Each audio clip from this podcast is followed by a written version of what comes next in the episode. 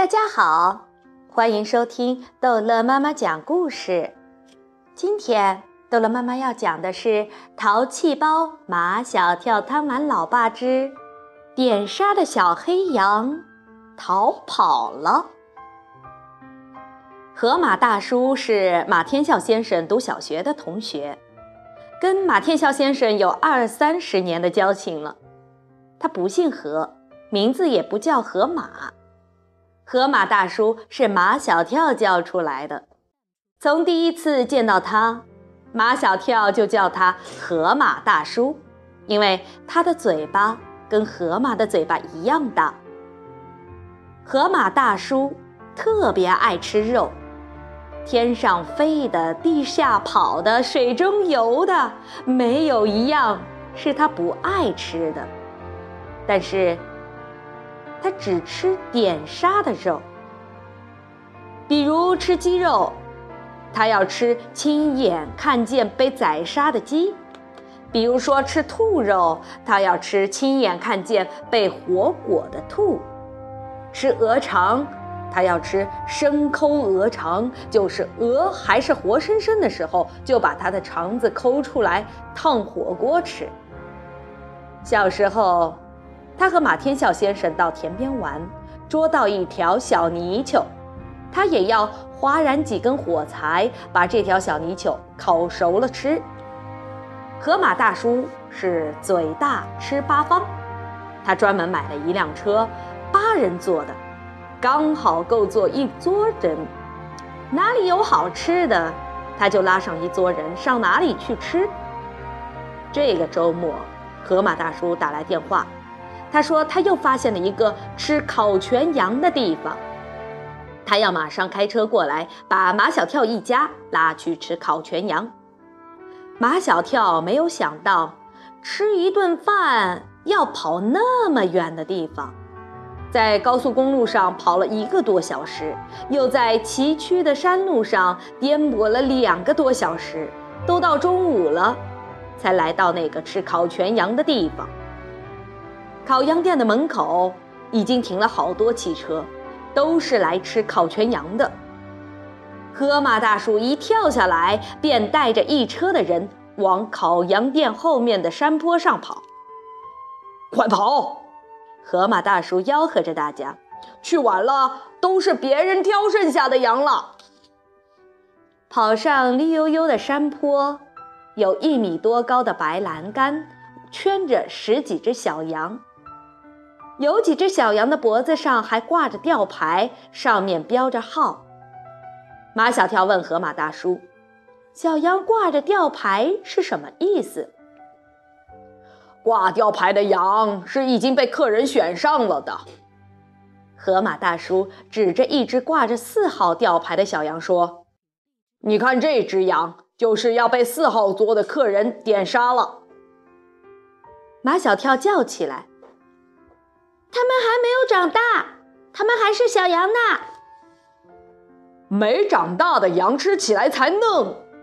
河马大叔不再理马小跳，他对马天笑先生说：“这些羊最大不过一百天，那味道真嫩，嗯，真好。”河马大叔馋的口水都流下来了，他咕噜咕噜地吞着口水。核桃大的猴头在脖子那里滚来滚去，马小跳很奇怪，河马大叔那么喜欢吃，吃那么多东西，怎么还那么瘦？山栏里的羊蹦蹦跳跳的，忽闪着黑黝黝的眼睛，一副欢天喜地的样子。他们哪里知道，厄运当头。河马大叔选中了一只皮毛格外光亮的小黑羊，小黑羊的脖子上立刻被挂上了九号吊牌。小黑羊似乎很高兴挂吊牌，居然还高昂起头，咩咩地叫了几声。选好了羊，河马大叔带领一桌人回到殿堂里去喝茶聊天，只等着烤好的小羊端上桌来。马小跳没有跟他们走。还是老爸懂得他的心思，他是想跟小羊玩。马天笑先生对那个守在山栏边管羊的人说：“九号羊是我们买了了，把它放出来，让我儿子跟他玩一会儿。”管羊的人把那只挂了九号吊牌的小黑羊从山栏里面放了出来，马小跳却抱它，他十分温顺地把头依偎在马小跳的胸前。马小跳不知如何来爱这只小黑羊才好，他摸出身上最后一块巧克力，喂给小黑羊吃。小黑羊从来没有吃过这么好吃的东西，撅着小羊蹄撒起欢来。就在这时，一个大黑胖子提着一把雪亮的屠刀，一路大喊大叫的过来了。九号桌客人选好的羊呢？快给我牵过来！马小跳知道那个大黑胖子是来杀小黑羊的，他冲上去对大黑胖子拳打脚踢：“不许你杀我的小黑羊！不许你杀我的小黑羊！”小孩子别捣乱！大黑胖子一把推开马小跳，就要来抓小黑羊。小黑羊不知道它的末日已经来临，还在咩咩地欢叫着：“小黑羊，快跑！”马小跳一巴掌拍在小黑羊的屁股上，小黑羊撒腿就跑。站住！大黑胖子提着刀追上来，看我不一刀宰了你！大黑胖子追了一段路，便追不动了，提着刀站在那里喘粗气，眼巴巴地看着马小跳带着小黑羊上山了。马小跳带着小黑羊一口气跑上半山腰，他看大黑胖子没有追上来，才停了下来。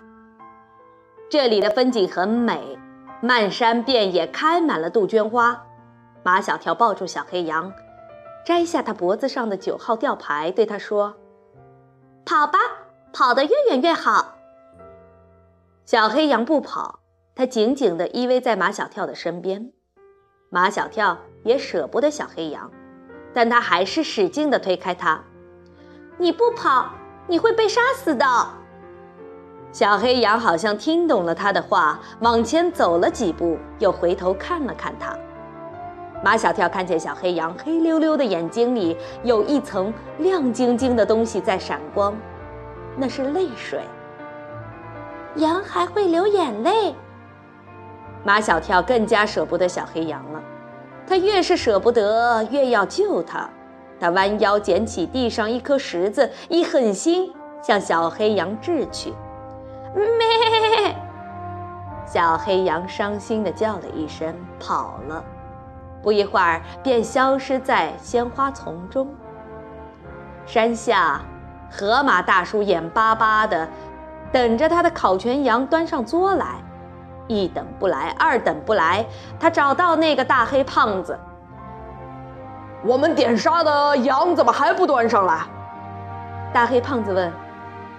几号桌的？九号桌。九号桌的羊跑了。跑了。河马大叔跳起来：“怎么会跑？那只羊是我点杀的。”大黑胖子也有一肚子的火。那只羊是被你们带来的一个小孩子拐跑的。马小跳，所有的人都想到了马小跳。马天笑先生哈哈大笑，他拍拍大黑胖子的肩膀：“好，好，好，这只羊就算我买下了。”马小跳的妈妈突然尖声一叫：“马小跳呢？